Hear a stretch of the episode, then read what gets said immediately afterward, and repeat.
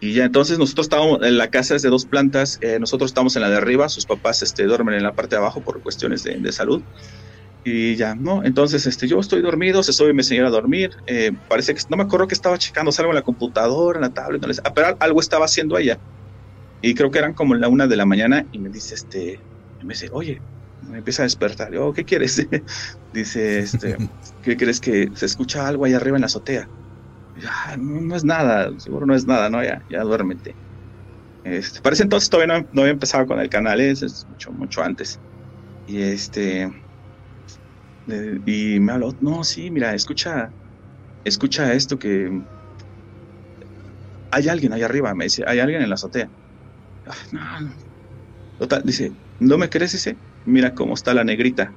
Así le decimos a nuestra cachorra. Mi cachorra es, muy amigable, es, extremadamente amigable con las personas, con otros cachorros, con, eh, con los gatitos, por ejemplo, ¿no? Entonces volteo a ver a mi cachorra, dice, mira cómo está, dice mi señora. Y mi cachorra estaba parada mirando hacia la ventana y gruñendo. Dije, ah, caray, ah, hijo, entonces. Y pongo atención, me despierto bien y pongo atención y se escuchan unas pisadas en la azotea. La casa está altísima, ¿eh? Es, vamos, es un pueblo y está en el bordito, o sea que, y por donde, para subirte, pues no manches, no, no hay como subirte más que por dentro de la casa. Entonces escucha cómo caminaba híjole, digo, ¿qué crees que sea? Dice, no sé, dice, pero yo creo que es este, que alguien quiere entrar a la casa, voy a despertar a mi papá. Y se baja mi señora eh, y despierta a mi suegro. Yo escucho que abren, abren la puerta y mi suegro lo que hace, suelta un disparo. Y en ese momento, cuando yo estaba solo, cuando disparó, clarito, es como si una persona hubiese estado sentada en una banca y brinca hacia el piso y se echa a correr y desaparecen los pasos. Al, neta que alguien corrió ahí arriba de la azotea.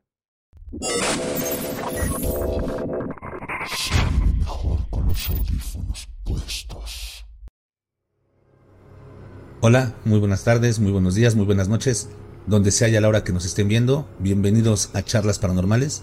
Mi nombre es Marcos y hoy tengo el gusto y el placer de tener como invitado a un gran amigo, desde cuando teníamos ganas de, grabar, de hacer algo. Él es Mel, del canal Amplitud Paranormal. Hola Mel, ¿cómo estás? Muy buenas noches. Buenas noches, amigo, ¿cómo estás? Un saludo a todo tu auditorio, a todo que nos esté viendo. Un saludo y muchas gracias por la invitación. Aquí estamos, ya teníamos pendiente, así que estamos cumpliendo. No te preocupes, muchísimas gracias por haber aceptado nuestra invitación. Bueno, nuestro amigo Mel, como ya, ya lo dije, tiene un canal que se llama Amplitud Paranormal. Es un canal que se dedica a las narraciones de terror, un canal del cual de verdad me considero fan. Todos eh, los enlaces a sus redes sociales y a su YouTube para que vayan y lo escuchen van a estar en la, en la caja de comentarios, perdón, en la caja de descripción. Vayan, véanlo, se van, van a, se van a dar cuenta que se van a enamorar de, de su canal, así como lo hice yo. Denle mucho amor, suscríbanse. Pero bueno, Mel, platícanos por favor cómo inició Amplitud Paranormal. Bien, Marco. Eh, Amplitud Paranormal nació en el 2021, pero trae como un, como un proceso de, creación y, una idea. Todo comienza hace años con, con mi señora. Yo la verdad es que no era fan de estas cosas del terror, de lo paranormal. Veía de vez en cuando alguna película. Yo me acuerdo que la de las últimas que había visto por ese tiempo era la de la de actividad paranormal. y me paniqueó bien gacho, por cierto. Pero bueno. Eh, y entonces una, en una ocasión dice mi señora, oye, este, vamos a ver un video de terror. Pues órale, sí, vamos a verlo. Y era un video de Dross. Eh, ahí fue como yo conocí a Dross. Y fue como me, me enganchó su historia, la forma en que, que, te la contaba, la forma en que te la narraba. Era, no era así como que solo te presentaba el terror, así de, ah, ya salió esto, no. Te contaba una historia te, decía del personaje, a qué se dedica, y eso me encantó a mí. Entonces, a raíz de eso, yo seguí buscando ese mismo tipo de historias, así que te contara eso, ¿no? Como, un guion, pues, si quieres así llamarlo. Y pasó el tiempo, terminó, eso fue cuando estábamos en la carrera. Terminamos la carrera, empezamos, empecé a trabajar y consumíamos mucho contenido ya a, esa altura de, de videos de YouTube y apareció el podcast. Eh, fue como un boom del podcast. Ya ha seguido creciendo. Yo consumía muchísimo contenido, pero de volada no, nos consumíamos todo lo que había en la plataforma, ¿no? De todos los, de todos los del género, de rápido lo chutábamos y, y ya no teníamos luego que escuchar. Y le digo, le digo a mi ¿sabes qué? Yo debería hacer un canal. Dice, pues vas. Pero me tomó así como que, ay, sí, ocho le vas, ¿no? Y dije, pues, ¿cómo se empieza? empecé a ver videos, empecé a, leer. Dije, pues lo primero es tener historias, qué es lo que vas a contar, qué es lo que quieres, así como que dije, qué es lo que... Y yo sí tengo muy, muy claro en el canal que me gustan las historias largas, con contexto, me gusta conocer al personaje. Por eso cuando alguien me manda una historia, me deja, me gusta dejar el canal abierto. Personalmente me gusta que sea por WhatsApp porque es la comunicación muy rápida. Y me gusta que deje el canal abierto porque yo le puedo hacer preguntas, le puedo decir, oye, ¿me puedes contar un poco más de esto? Un poco Y me encanta la gente que se presta a ese tipo de cosas. Si te das cuenta en mis historias, eh, pues conocemos al personaje, ¿no? Vamos directo a eso, ¿no? Me gusta contarles de él. De esa manera, a mí, de esa manera, ¿cómo te diré? Eh, yo me puedo poner en los zapatos de él, ¿no? Y tal vez narrarte de una mejor manera su historia. Bueno, ya me estoy yendo por otro lado. Entonces, este. está bien, perfecto. Em, empecé, dije, no, pues este. Y empecé a, escribir. Yo me acordaba que yo tenía historias, a mí me habían contado historias, yo soy de pueblo. Entonces yo había escuchado historias en la calle, con los amigos, con la familia, mm, no sé, por todos lados, yo tenía mis historias. Dije, ¿sabes qué? Fácil, tengo cinco historias para empezar. Y me las empecé a escribir. Eh, si alguna persona yo recordaba que me la había contado, pues este, le preguntaba, oye, ¿te acuerdas que es esto? Ah, sí, así, así, así. Ah, ok y las comencé a escribir. Eh, empecé a grabar con el, con, el teléfono un audio pues bastante malo como empecé, la verdad. Y este y, ese fue ese fue el, el, modo que empecé. El, el resto es el camino que todos recorremos, ¿no? Que ya te empieza a preocupar que esto, que el otro, que otro. Pero así fue como salió la idea, ¿no? De que yo quería o de que queríamos ese tipo de contenido y por eso se hizo el canal. Entonces, eso, eso es lo principal ahora del canal, ese tipo de historias un poquito, un poquito largas, un poquito pues de ese tipo, de lo que cuento en el canal, ¿no? Esa es la temática. Como dices tú, dar el contexto para que te empieces a, meter en la historia, en el personaje, y la verdad es que lo haces muy bien. De hecho, era lo que te quería preguntar también, ¿cómo conseguías tus historias? Me platicas que los primeros episodios de, tu canal fueron historias que tú escribiste, eso yo no lo sabía, y son muy buenas. Y después, ¿cómo te empiezas a hacer de más historias? Eh, todas eh, las escribes tú, el, público te las envía y tú las adaptas. ¿Cuál es tu proceso? Lo, único que yo como tal no las escribo, las adapto a, lo que me dice el público. Las primeras historias no, vamos, no, no son inventadas, sino que te decía que es la que, lo que me contaron a mí en algún momento, ¿no? Lo que me contó la familia, lo que me contó el amigo. Y yo tenía esas historias acá, dije, ah, pues esta historia, ¿no? Y si me faltaba algún detalle, pues le preguntaba, ¿no? Alguna historia, por ejemplo, es de mi mamá. Y le digo, oye, ¿cómo está esa historia? No, pues, ay, ahí me tienes a mí escribiendo. ¿Y qué más? ¿Y qué más? Así, ¿no? Eh, así empezó, ¿no? Con, empecé el canal contando las historias de, de la familia, de los amigos, eh, en el ambiente en el que me muevo. Por ejemplo, a mí me gusta, me gusta andar caminando, hacer hike. Eh, entonces, este, personas que, que andan en el sendero me han contado, me han contado esas historias. Y de esas de mi familia todavía faltan muchas por, por llegar, todavía falta por llegar igual de la parte de, mi señora, unas buenísimas que en serio les van a volar la cabeza eh, y las a veces por falta de por falta de tiempo uno no, no, no puede dedicarle todo, todo eso, pero bueno, es retomando, ¿no? Entonces empecé con las historias que me contó mi familia, el, amigo, el, el vecino tal vez, y a las historias que estoy contando últimamente ya son las que me están mandando las, los, los suscriptores al canal, que muy amablemente, sé, infinitas gracias por, por todo ese apoyo y más que otra cosa por la confianza que, que te dan de, de, contarte ese tipo de, ese tipo de historias, ¿no? Que no es fácil, la verdad, porque me he dado cuenta que muchos dicen, ah, es que da pena, ¿no? Realmente da pena. Creen que te, crees que te van a tomar de, de locos si cuentas eso. Entonces, quiero hacer ver eso, ¿no? Que, que aquí vas a tener así como que un espacio donde puedas este, contar tus historias sin, sin, esa pena, sin ese... Sin, sin que pues, juzguen. Exacto, ajá, ajá. Entonces, últimamente las historias que estoy trayendo al canal es parte de las que me mandan los suscriptores y parte de las que me cuentan la familia, los amigos. Eh, tengo la fortuna, como te digo, de ser de pueblo, entonces basta con ir para que preguntes y te suelten una letanía de esas cosas. Igual, eh, aquí en el pueblo de mi señora, acá adentro de Hidalgo, también este, hay historias muy buenas. De hecho, ahí me, me, sucedió algo, es lo único que tengo paranormal yo personalmente. Y entonces también su familia me cuenta historias muy, muy interesantes, ¿no? Pero todo eso que traigo al canal es lo que la gente luego me dice, oye, que la historia es falsa, que no sé qué, lo que es. Es como lo decimos todos los creadores de, esto, ¿no? Yo no te puedo asegurar que la historia sea, sea real, no, no te lo puedo comprobar, pues pero yo creo lo que me cuenta la gente, ¿no? Mi trabajo tal vez no es este. Luego me dicen, oye, ¿dónde están las fotos de eso? Que la... Imagínate, por ejemplo, que una persona me manda una foto, una historia y yo le diga, ah, sí, a ver, las fotos, ¿dónde pasó? Eh,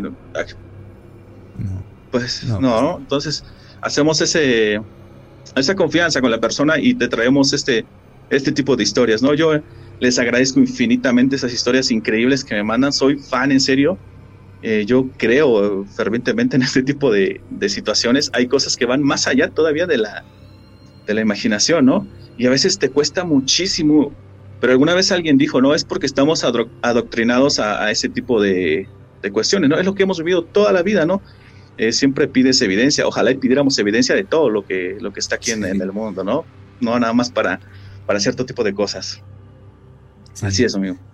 No, y es interesante lo que dices, eh, sobre todo el hecho de que la confianza que les das a tus suscriptores, de que te puedan mandar las historias sin que se juzguen, porque sí es difícil por ejemplo, tu servidor, tú, lo sabes, la gente que nos está viendo también, eh, tengo mi canal donde mayormente son relatos de terror. Y apenas después de 200, este, 200 grabaciones me animé a subir una de mis vivencias.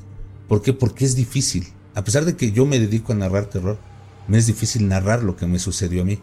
Tengo muchas historias, pero como dices, de repente, si dices, ah, es que esto me pasó a mí, te van a decir, ah, estás loco, eso no es cierto, te lo inventaste. Exacto. Entonces, e, e, es muy interesante también lo que tú dices y lo que también siempre he dicho. La gente vio y vivió algo. Si es real o no es real, a menos de que seas un investigador, no te corresponde juzgarlo. Simplemente eh, tu servidor le cree a las personas, porque yo sé que ellos vieron y vivieron algo. Tal vez tenga una, explicación racional, tal vez no es nada paranormal, pero en ese momento para ellos eso fue lo que vivió y fue lo que les marcó. Y, supongo que, así pasó con todos los de tu familia que, te han platicado, tus amigos. Me dices que eres de Hidalgo y, por allá se escuchan muchísimas historias de terror. Ahora entiendo por qué tienes tan buen contenido en tu canal, porque realmente es, buenísimo y, te digo, soy fan, invito a todos a que vayan a tu canal.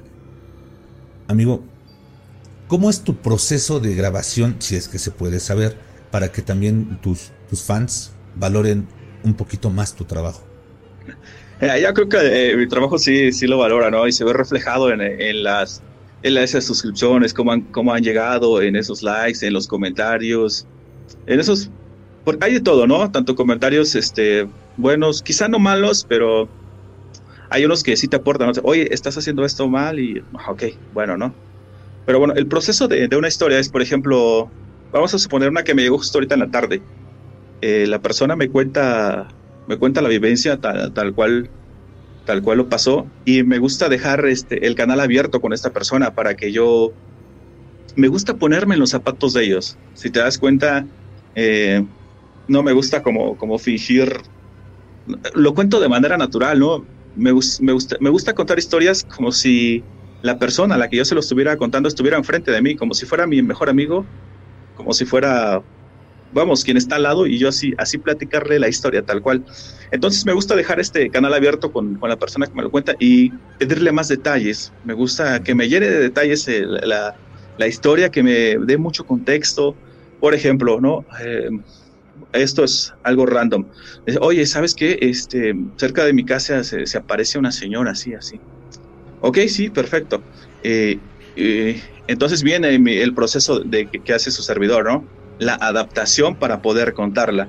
Ok, se aparece esta señora. Eh, hay un cierto día en que se aparezca esta señora.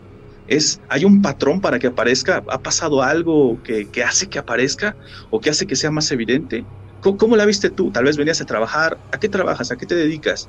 Me gusta que me cuenten ese tipo de cosas porque me ayuda a ponerme en el lugar de ellos. En serio que luego las estoy transcribiendo y hasta se me eriza la piel de lo que, de lo que me cuenta la gente. Me encanta que me dé esos detalles.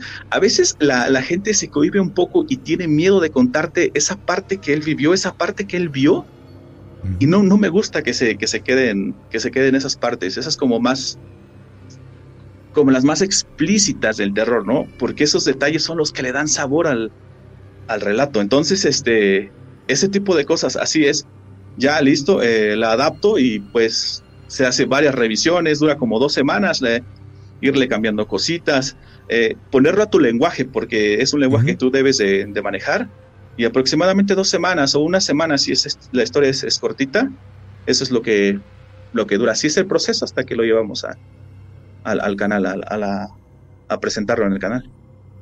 Muy, muy, interesante. Todo tu proceso y, esa comunicación que tienes con tus, con, tus oyentes, yo creo que eso es algo de lo que te ha llevado a, tener el éxito que estás teniendo y de verdad me da muchísimo gusto. Yo cuando vi que subió tu canal, dije, qué bueno, porque realmente te lo digo, yo soy fan de tu canal. Ahora, viene una pregunta un poquito, ya lo mencionaste hace rato, pero tal vez no lo quieras compartir o si, no, si lo puedes compartir te lo agradeceríamos. ¿Has tenido alguna vivencia paranormal? Pues te voy a contar lo que, lo que pasó y ustedes lo juzgarán si es, si es paranormal o, o no. Eh, yo puedo decir que esto es lo más cercano a algo, algo paranormal que he estado, ¿no? Eh, va de la siguiente manera. Em, mi señora es de por aquí de, de igual de cerca de la capital de Hidalgo a un pueblo hacia adentro. Y pues íbamos de vez en cuando los fines de semana. Cierto, cierto fin de semana, llegamos el viernes en la noche, y este, normal. Al otro día todo normal. El sábado, cuando nos vamos a acostar, yo la verdad es que me acosté temprano, no, no quise como saber de nada. Y, ah, bueno, para esto, eh, mi señora y yo siempre cargamos en ese tiempo con una cachorrita, una labradora negra, eh, nuestra negrita la traíamos para todos lados, ¿no? Y ya entonces nosotros estábamos en la casa es de dos plantas, eh, nosotros estamos en la de arriba, sus papás este, duermen en la parte de abajo por cuestiones de, salud. Y ya, ¿no? Entonces, este, yo estoy dormido, se sube mi señora a dormir. Eh, parece que, no me acuerdo que estaba checando algo en la computadora, en la tablet, no les, ah, pero algo estaba haciendo ella. Y creo que eran como la una de la mañana y me dice, este, me dice, oye, me empieza a despertar. Yo, ¿qué quieres? Dice, este, ¿qué crees que se escucha algo ahí arriba en la azotea? No, es nada, seguro no es nada, ¿no? Ya, ya duérmete. Este, parece entonces todavía no, había empezado con el canal, ¿eh? es mucho, mucho antes. Y este, y me habló, no, sí, mira, escucha, escucha esto que hay alguien ahí arriba, me dice, hay alguien en la azotea. Ah, no, Total, dice, ¿no me crees? Dice, mira cómo está la negrita. Así le decimos a nuestra cachorra. Mi cachorra es, muy amigable, extremadamente amigable con las personas, con otros cachorros, con, eh, con los gatitos, por ejemplo, ¿no?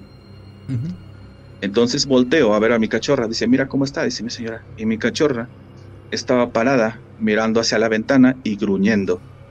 Dije, ah, caray, ah, hijo, entonces. Y pongo atención, me despierto bien y pongo atención y se escuchan unas pisadas en la azotea. La casa está altísima, ¿eh? Es, vamos, es un pueblo y está en el bordito, o sea que... Y por donde para subirte, pues no manches, no, no hay como subirte más que por dentro de la casa. Entonces escucha cómo caminaba. Híjole, digo, ¿qué crees que sea? Dice, no sé, dice, pero yo creo que es este que alguien quiere entrar a la casa. Voy a despertar a mi papá. Y se baja mi señora eh, y despierta a mi suegro. Yo escucho que abren, abren la puerta y mi suegro lo que hace, suelta un disparo. Y en ese momento, cuando yo estaba solo, cuando disparó, clarito, es como si una persona hubiese estado sentada en una banca y brinca hacia el piso y se echa a correr y desaparecen los pasos. Al, neta, que alguien corrió ahí arriba de la azotea. Eh, no sé cómo le hizo para bajar, si se aventó. Eh, yo lo he pensado mucho, digo, a ver, ¿qué pudo haber sido? Un gato. Pero realmente las pisadas de un gato hacen que se cimbre la azotea.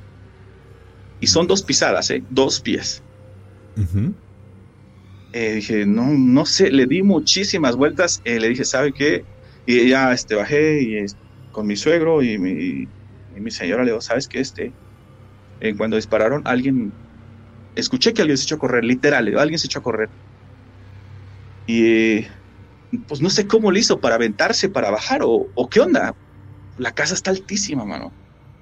Sí, sí, sí. Y luego digo entre mí, no, no lo diga. Y si se echó a volar. Y si era algo que. No lo había pensado. Y si, y si era algo que no se aventó, sino que corrió y alzó el vuelo. ¿Qué pudo haber sido? No sé. Y ya pasó este, ese día, al otro día temprano en el, en el desayuno.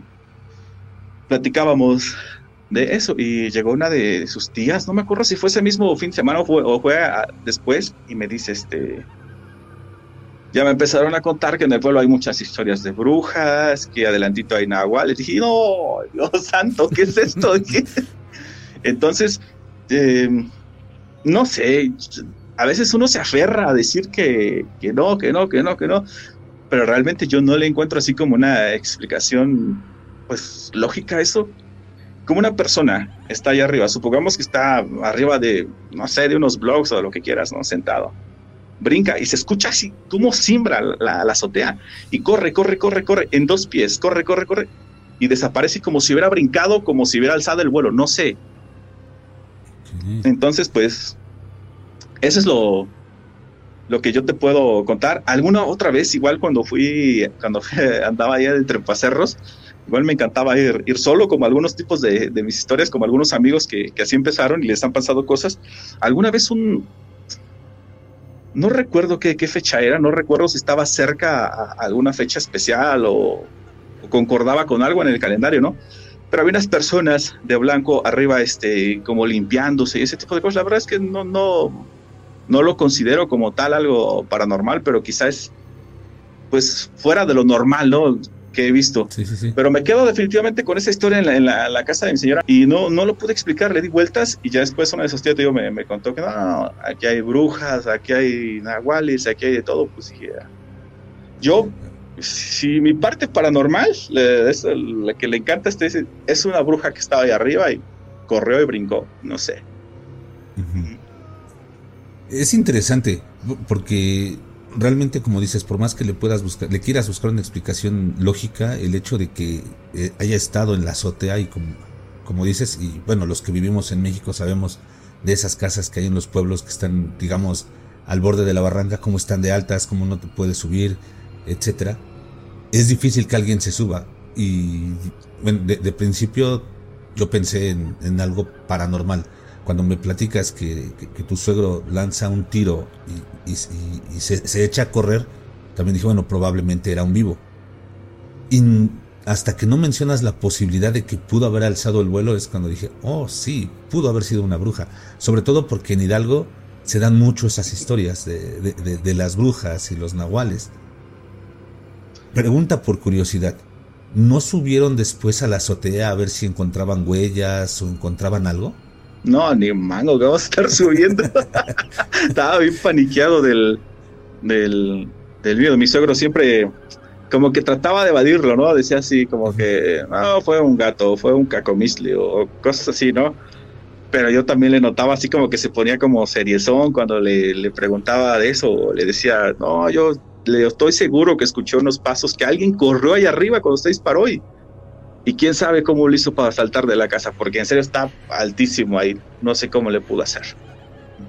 Sí, y, que no solo tú lo escuchaste, lo escuchó también tu señora, tu esposa. Es, es interesante, se, pueden sacar mil y un historias y conclusiones sobre eso. Y, es interesante también lo de tu suegro, ¿no? Uno siempre busca tratar la tratar de encontrar la explicación racional y a veces no tanto por el hecho de decir, ah, es que hay una explicación, sino por el hecho de no quiero tener miedo.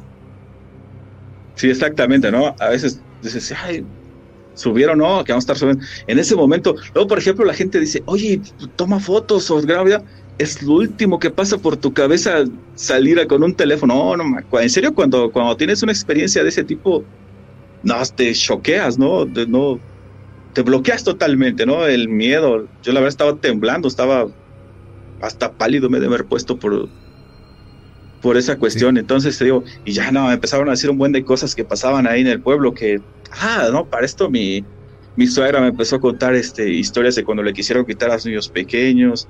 Eh, la tía me contó de que llegaba una bruja a pararse en el árbol ahí cerquitas.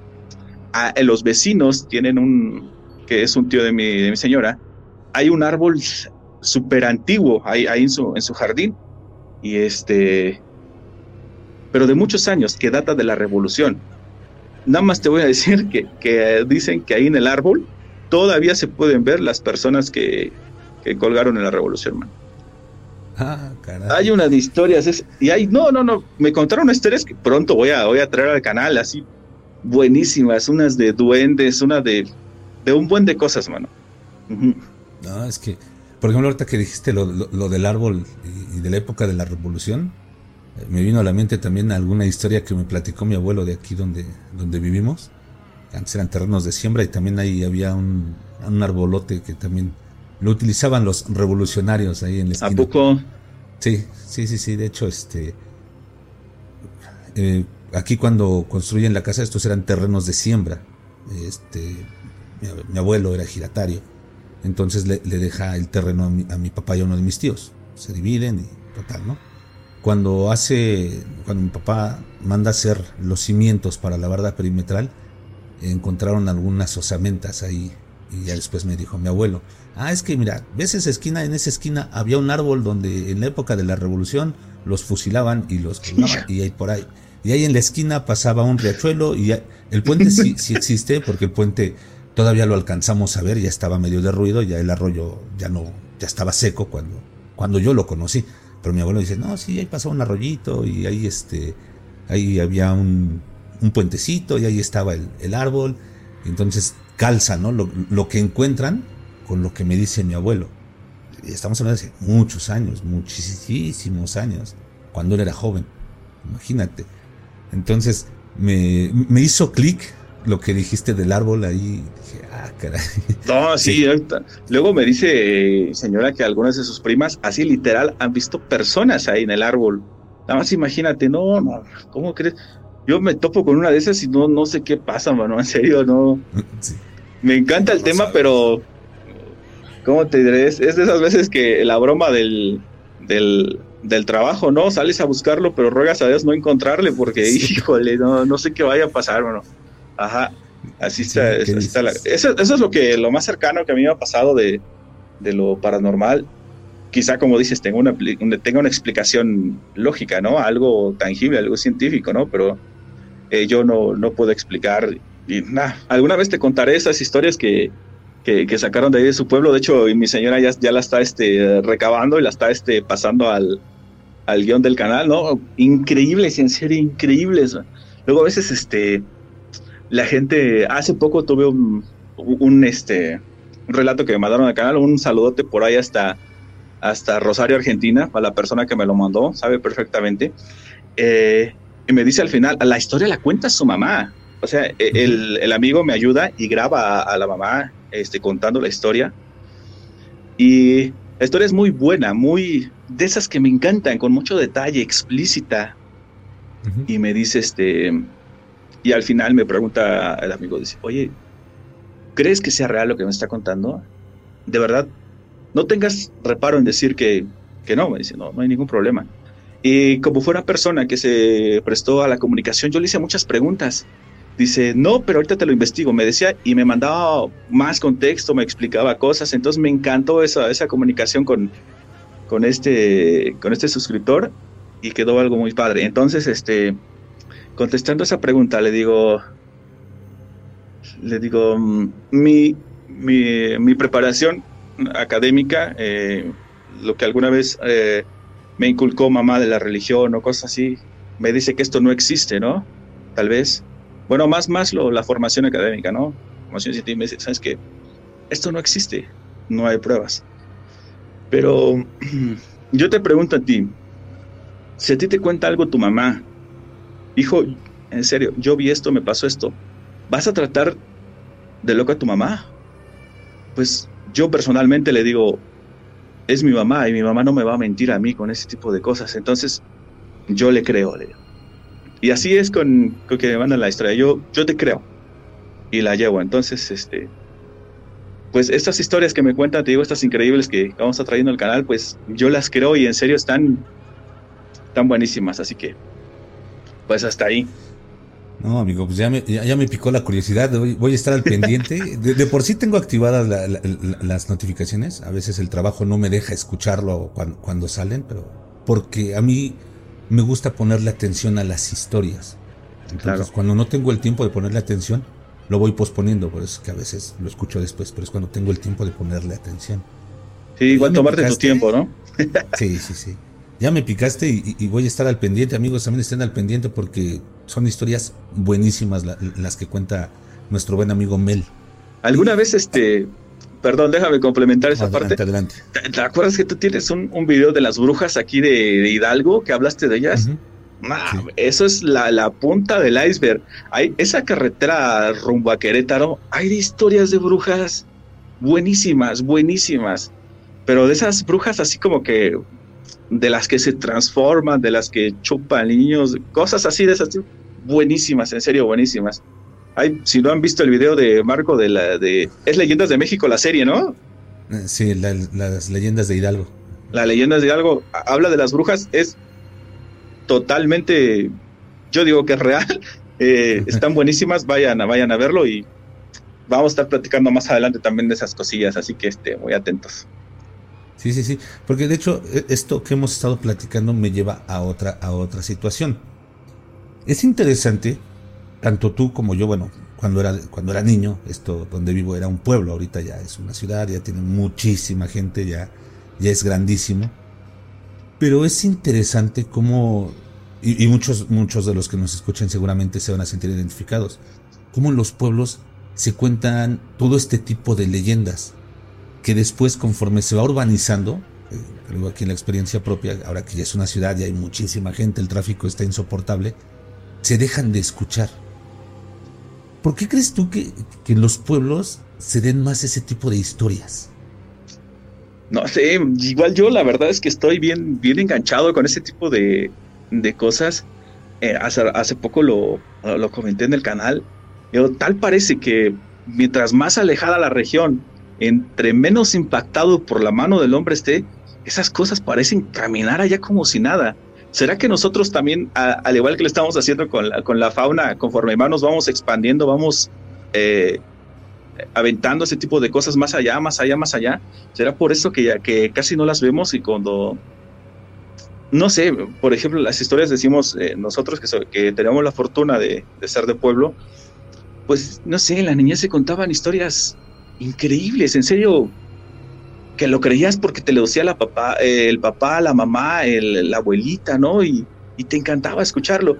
Pero, híjole, no sé, no sé a qué se deba. Yo, yo pienso que es eso, ¿no? Es, y es una idea que, que me ha llegado a, la mente, que parece ser que entre menos impactado este programa, ¿no? Pues más fuerte la experiencia, ¿no? más explícitas. Ajá. no sé, ¿tú qué piensas de eso? Fíjate que eso es algo que, platicaba yo con, mi padre, que en paz descanse, cuando vivía. Luego nos aventábamos pláticas así. Y alguna vez le hice la misma pregunta. Oye, ¿por qué me platicas mucho de cuando eras niño y ahora ya, ya no se ve tanto? Y me decía prácticamente lo mismo que tú. Dice, es que conforme se va, eh, se va urbanizando, como que se van yendo. Él tenía la teoría, porque aquí también se habla mucho de brujas. Aquí hay un, un cerrito no voy a decir cuál para que no se sienta aludido, este, donde hay un pueblo donde se dice que hay mucha bruja. Y decía, pero pues ya ves, eh, las brujas, eh, como se, se, supone que van como, como dando saltos en bolas de fuego, ¿no? Él decía, a lo mejor conforme vamos acabando con los árboles ya no tienen dónde posarse. O conforme están poniendo el alumbrado público, es más fácil que sufran algún accidente durante su vuelo, ¿no? Entonces sí, conforme se va urbanizando, como que las vamos alejando. También este, era, era algo en lo que coincidía mi papá. Realmente no tengo yo tampoco idea. ¿O será también que, que ya no ponemos atención? Que a lo mejor siguen pasando las cosas, pero con el ritmo acelerado que traemos en la ciudad y, como te digo, el tráfico, y córrele porque vas a llegar tarde y si sales cinco minutos más tarde ya no llegaste, y ya no te fijas, ya dejas de observar ese tipo de cosas, dejas de observar el cielo, dejas de prestar atención en los sonidos porque ya lo único que escuchas es el ruido de, la gente y de la ciudad y ya no, ya no lo notamos. Pudiera ser que sigan sucediendo, pero ya no les prestamos atención, ¿no? No sé qué opinas.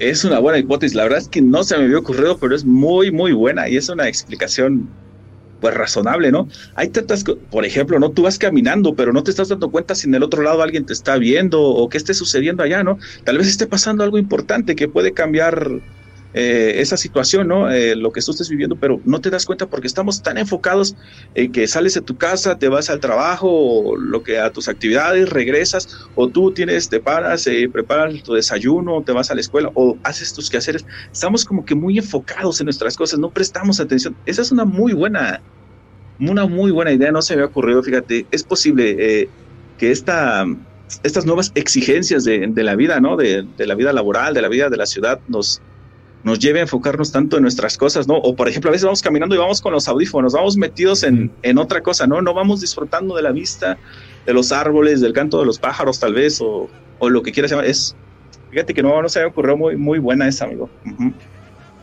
Parece ser. Yo, yo, yo pienso esto porque a pesar de todo, a pesar de que ya no se ve tanto, aquí en, en el pueblo, le digo pueblo porque me acostumbré desde niño, pero no aquí en, en el municipio donde vivo, todavía de repente se escuchan historias de brujas. De hecho, este estamos en el área conurbada con la Ciudad de México. Ya te vas, te vas alejando un poquito y, ya se empiezan a ver más pueblos que ya están, ya están siendo demasiado urbanizadas por, por las unidades habitacionales, pero sí, todavía hay vida como de pueblo. No sé si me explico. Claro. Y, y ahí este, hay un árbol donde dice, es que ahí se, pelean dos brujas. Ah, caray, ¿cómo que se pelean? Sí, se, se, escucha como en, las noches se escucha como cómo se pelean. No sé tú, bueno, este, ¿qué, ¿qué pienses tú de las brujas? Yo tengo una teoría sobre las brujas mexicanas, porque son muy diferentes a las brujas europeas o a las brujas en Estados Unidos o a las wicas o a las brujas de cualquier otro lugar. Las brujas en México son muy particulares, no sé si tú lo pienses así. Sí, me he dado cuenta que son que son diferentes. La verdad, mira, no soy como que soy un poco ignorante de, todos los temas paranormales a fondo. Me encanta y hace poco empecé, ¿no? Entonces eh, estoy conociendo. Parece ser que que México tiene como que como que algo diferente. Te decía de los duendes. Yo he He leído historias, he escuchado historias de otras partes del mundo y son muy diferentes a lo que contamos aquí. También, por ejemplo, a lo que se cuenta eh, en, Sudamérica, por ejemplo, eh, a, lo, a lo que se cuenta en, en Estados Unidos. Por ejemplo, tocas el tema de las brujas, pero déjame salirme un poquito y a, aterrizarlo en, en, otra cosa, ¿no? Eh, tengo una historia que se llama Lo que cuida el rancho de la abuela. Es una historia que manda un suscriptor. Sí, no, no manches. No, espérate amigo, que esa historia tiene como una parte opuesta. Hace poco, eh, platicando con una amiga, ella no sabe que me a este tipo de cosas, ¿no? Por eso no puedo presentar todavía su historia. Pero me contó que su novio se fue, vamos a llamarle una especie de retiro, en una zona conocida de aquí de, de México. Y el poblado donde iban, donde ayudaban a las personas, lo ataca algo similar a lo que cuida la abuela en ese relato. Es como todo lo opuesto pero literal el, literal, el pueblo se tiene como que, como que resguardar, porque llega y lo, ataca y tiene... No, es, como, como un monstruo con, mucha fuerza, como si fuera un, hombre lobo, literal, gigante, como el que describe este suscriptor de el que mandó la, historia de lo que cuida el rancho de la abuela. Bueno, voy a retomar la pregunta, este, ya me salió un poquito del tema. No te preocupes, de, hecho es, muy interesante. Porque igual, este, nos, salimos un poquito del tema, ahorita regresamos, lo prometemos. Pero este, un poquito de contexto ahí en, lo que cuida el rancho de la abuela es este un, relato donde habla que la abuela tiene algún ser el cual ella lo alimenta y ella cuida el rancho y, esa cosa cuida el rancho. Pudiera ser que, teoría, la, la abuela lo tiene, digamos, calmado, este, aplacado porque lo, alimenta, ¿no? y tal vez en el pueblo de tu amigo no hay quien lo, lo, aplaque así, no hay quien lo alimente y por eso es que ataca al pueblo. No sé, se me ocurre. No sé, pero esa historia está muy buena. Entonces, en, un tiempecito le voy a llamar a mi amiga, el, no sé cómo decírselo todavía, y le voy a decir, oye, este, o, me gustaría que, viniera al canal y que ella la contara, está buenísima esa historia. Pero bueno, voy a retomar el, el punto el que decías, eh, que los fenómenos, por ejemplo, cambian dependiendo de la... Son diferentes las historias, ¿no? En, en diferentes partes del mundo. Y lo aterrizo en esta historia, en lo que cuida el rancho de la abuela, por lo siguiente. Mm, yo personalmente me diría como que, ¿qué será? Eh, pues algún ser que humanoide con facciones de, de lobo, de perro que, que cuida, ¿no? Pero en los comentarios me empezaron a dar muchísimas opciones dependiendo de la zona en la que estés. Por ejemplo, una persona de Estados Unidos dice, ese es el dogman, dice, el, el hombre perro y cuida así, no sé qué. Y en, en, Centroamérica me parece lo conocen como lobizón. Eh, me dieron como tres opciones y por supuesto dijeron es un nahual, que también es una historia interesante. Y alguien por ahí comentó, dice, qué casualidad que se muere el abuelo y a los pocos días aparece ese ser y cuida a la abuela, dice. dije, oh, sí es cierto. Me dicen, ¿y qué tal si el abuelo, pues será por ahí algo de ese tipo de cosas? y no se me ocurrió, pero es muy buena. Entonces, cada, eh, cada punto geográfico ha dado una, ha dado una teoría y, es, y es, son muy interesantes. Y eso como yo lo aterrizo lo de las brujas, ¿no? Que decías que, que son muy diferentes las historias en cada parte del mundo. Así igual estos fenómenos, ¿no? Tal vez yo lo conozco como un nombre, tal vez este otro lo conoce con otro y es, y es un poco diferente la, lo que se cuenta. Pero hay una, una teoría, en este momento no, no lo tengo a la mano, pero este hay uno que coincide mucho, que es un, ser que, habita como los, los sembradíos de caña, y es como yo visualizo más o menos el lugar del rancho de la abuela, como uno de esos tipos lugares, y que cuida ese tipo de cosas. Entonces, este, es como un ser tal vez de ahí, como nativo, como, como un guardián de la naturaleza, si tú quieres verlo así.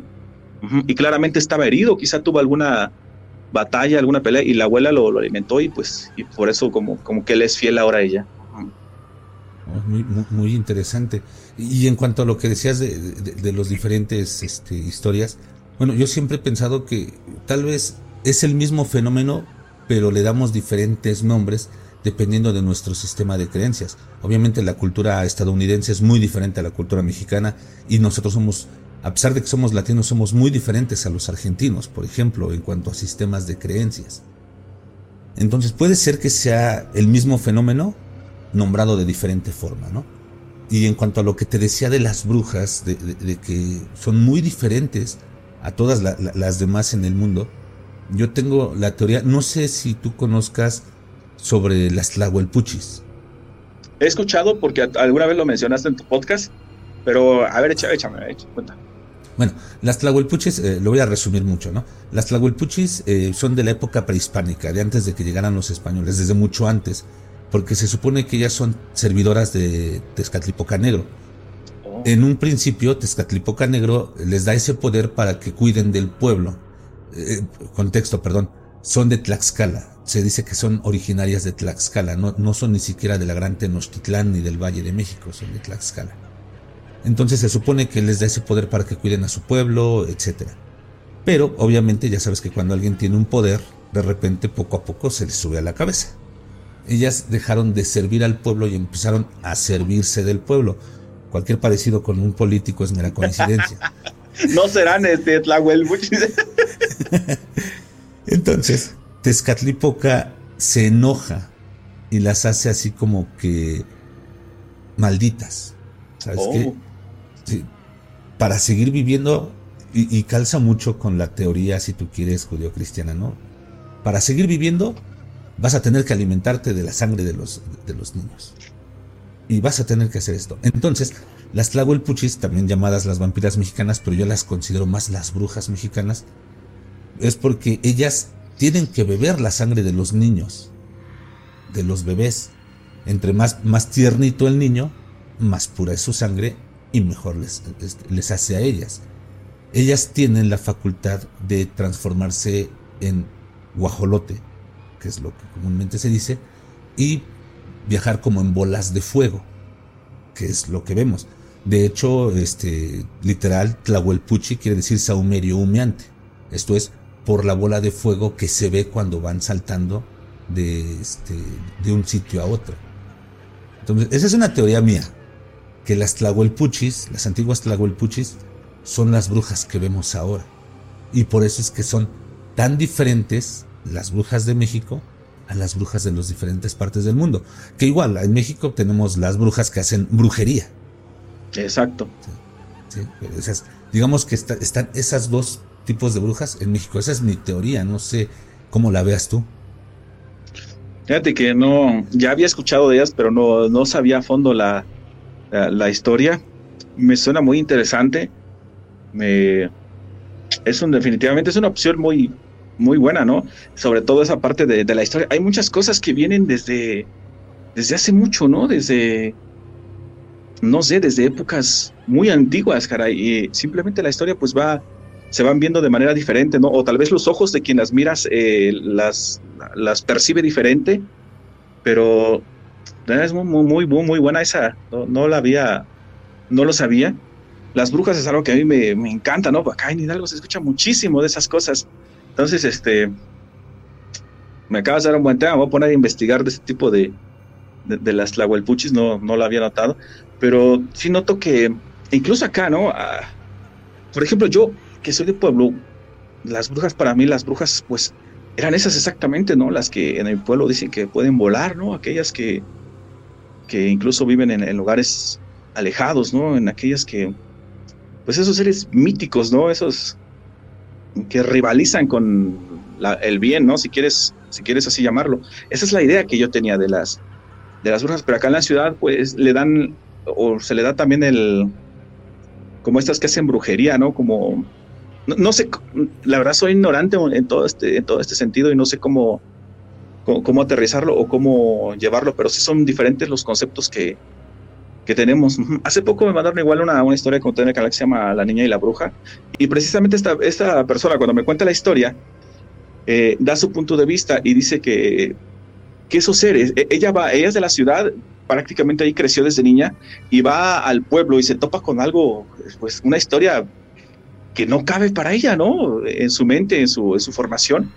Dice que, pues en la ciudad no, no es como, no, estos seres no son como los que, se, los que se ven acá en la ciudad que te hacen brujería o, o la limpias y todo eso, ¿no? Dice, hay cosas que en serio no, vas a los pueblos y no, no cabe, dice, no, realmente no, no lo puedes llegar a, a entender o a percibir ese tipo de cosas.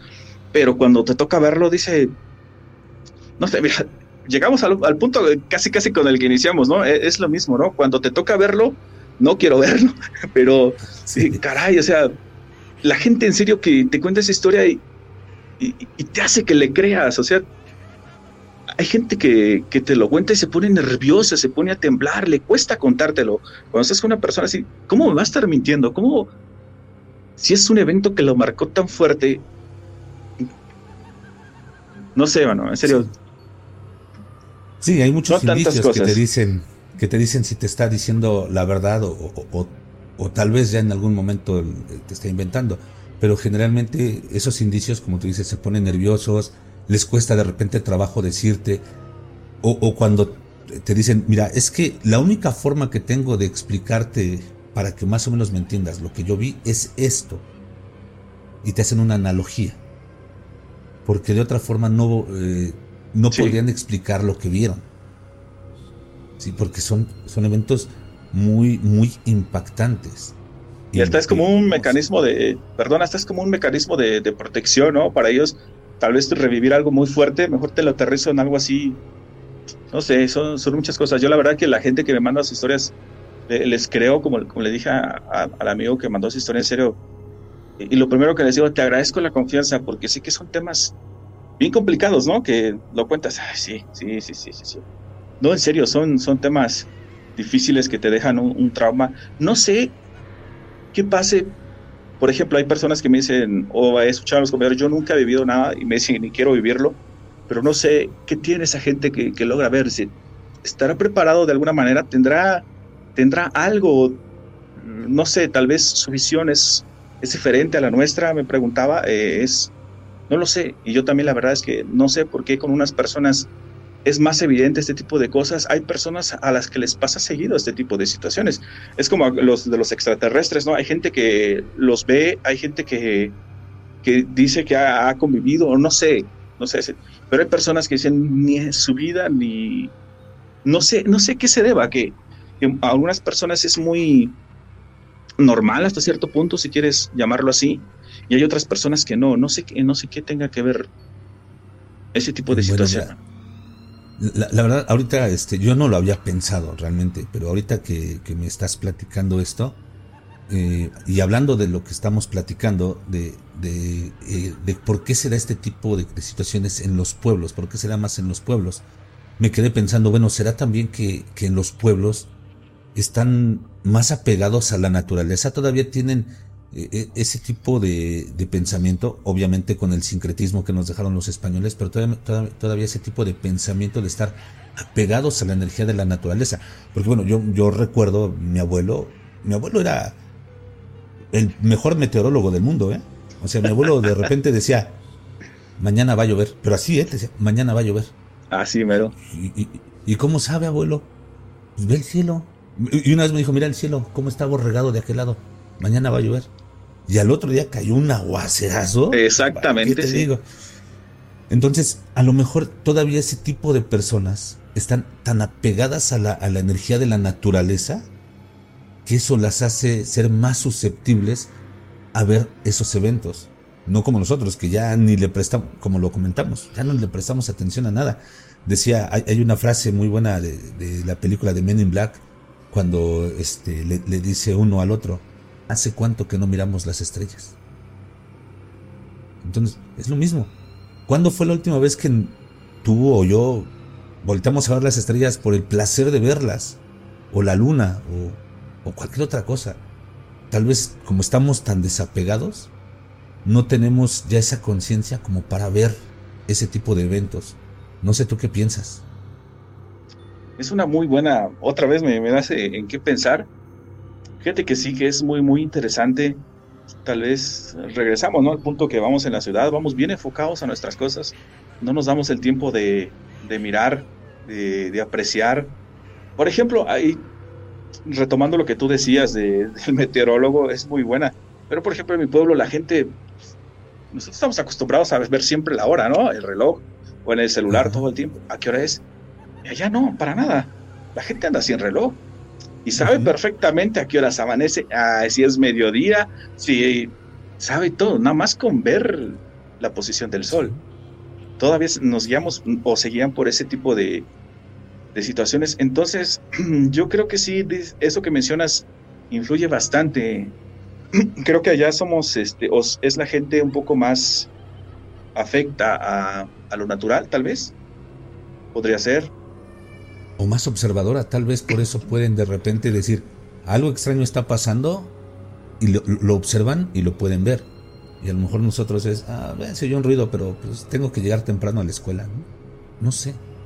Sí, exactamente, le, restamos importancia a todo este, a todas estas cuestiones.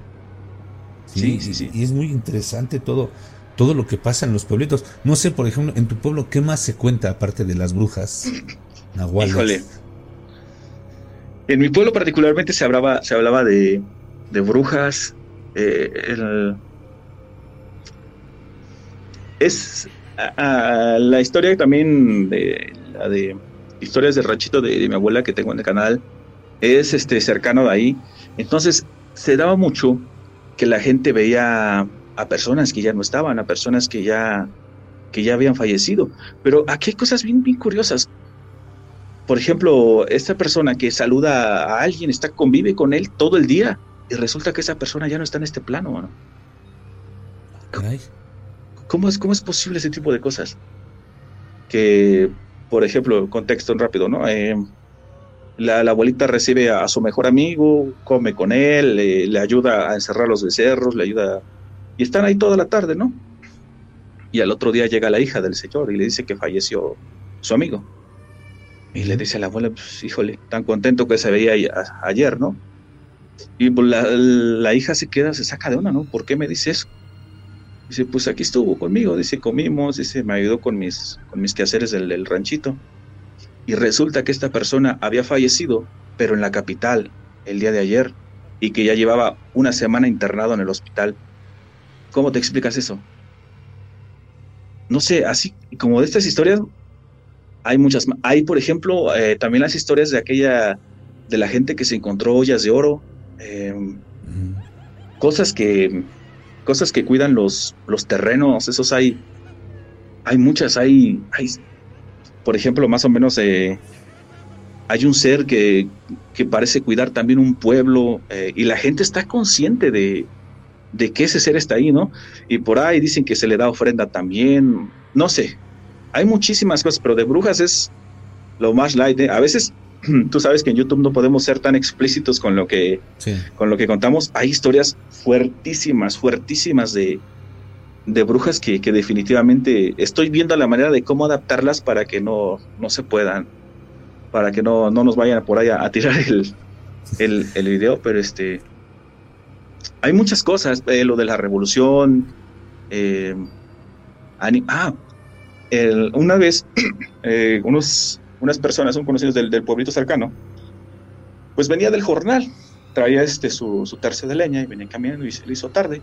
Entonces es muy normal que allá la gente camine entre, entre los pueblos. Y este iba esta persona y se atraviesa y de repente este, ve un toro negro a lo lejos. Pero dice que pues, se veía con los ojos rojos, ¿no? Dice, ah, este.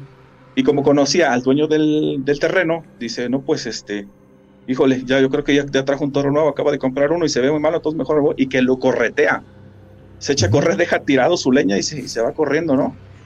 Porque los terrenos normalmente cuando son para, para ganado, pues casi no hay árboles más que en ciertos este, tipos de, de zonas, ¿no? Entonces se echa a correr y se brinca al alambrado.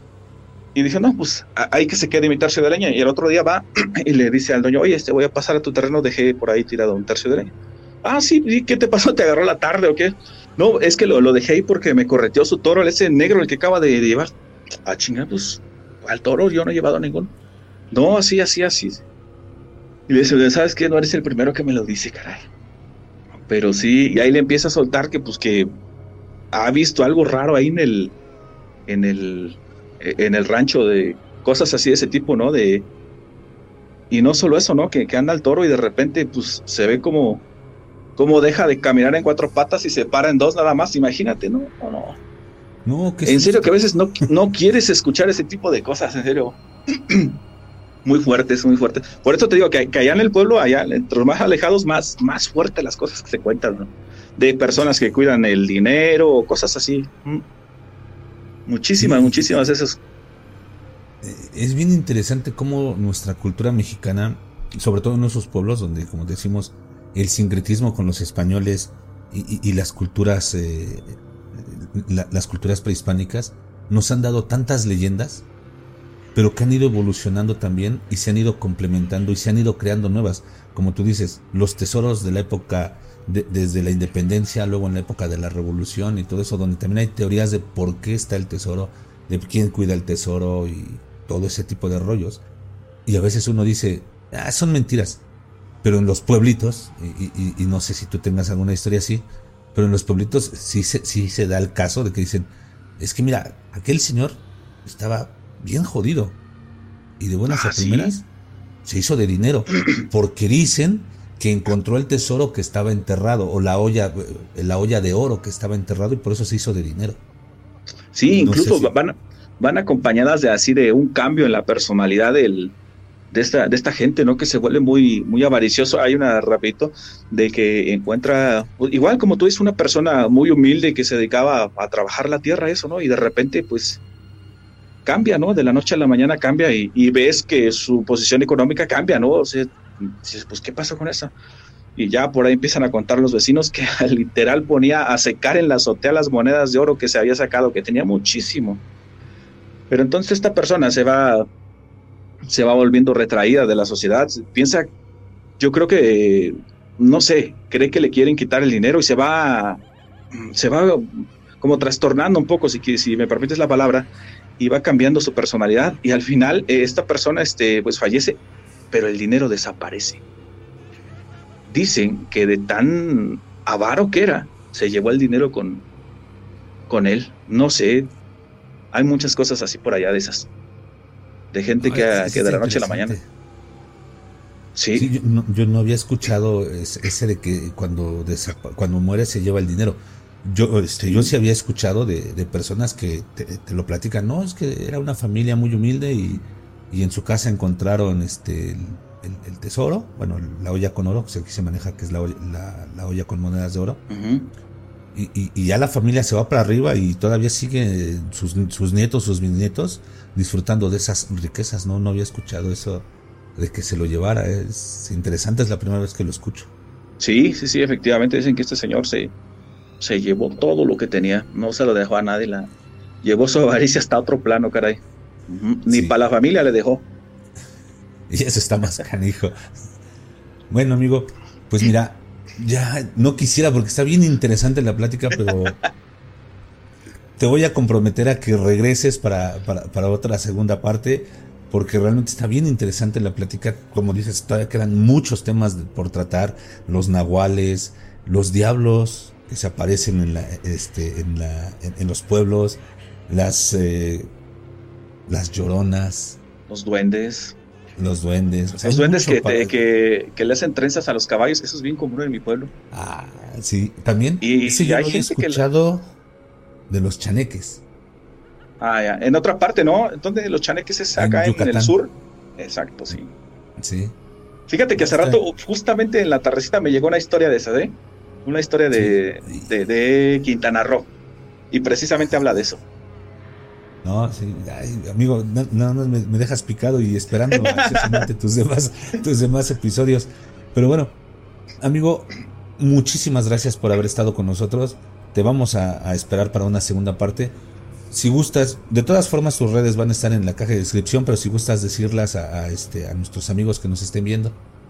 Claro, en todos lados nos encuentran como Amplitud Paranormal. Ahí estamos en, tenemos grupo de Facebook, la página de Facebook, ya estamos en TikTok. Eh, Instagram apenas vamos a empezar a dar movimiento, a dar movimiento pero sí, también en el Twitter. Eh, de todos lados sí vamos a estar, así como estamos en YouTube, así estamos en los demás. Y por ahí tengo, en el canal está un número de WhatsApp y el correo electrónico donde pueden escribir con gusto, aunque sea nada más para saludar, también ahí estamos. y yo espero que te lleguen muchas historias de nuestros oyentes, que se animen a contártelas, porque haces unas adaptaciones buenísimas. Amigos, muchísimas gracias por haber estado con nosotros, por habernos acompañado. Fue una charla muy interesante, pero pues se acabó el tiempo. Nos vemos en la siguiente. Ya saben, suscríbanse, denle manita arriba, activen notificación. Igual con nuestro amigo Mel, vayan, suscríbanse, denle mucho amor. Díganle que van de parte de Más Terror MX para que sepa que le estamos dando amor, que esta comunidad tan bonita que tenemos lo está haciendo. Muchísimas gracias y nos vemos en las siguientes charlas paranormales. Gracias por la invitación. Saludos a todos.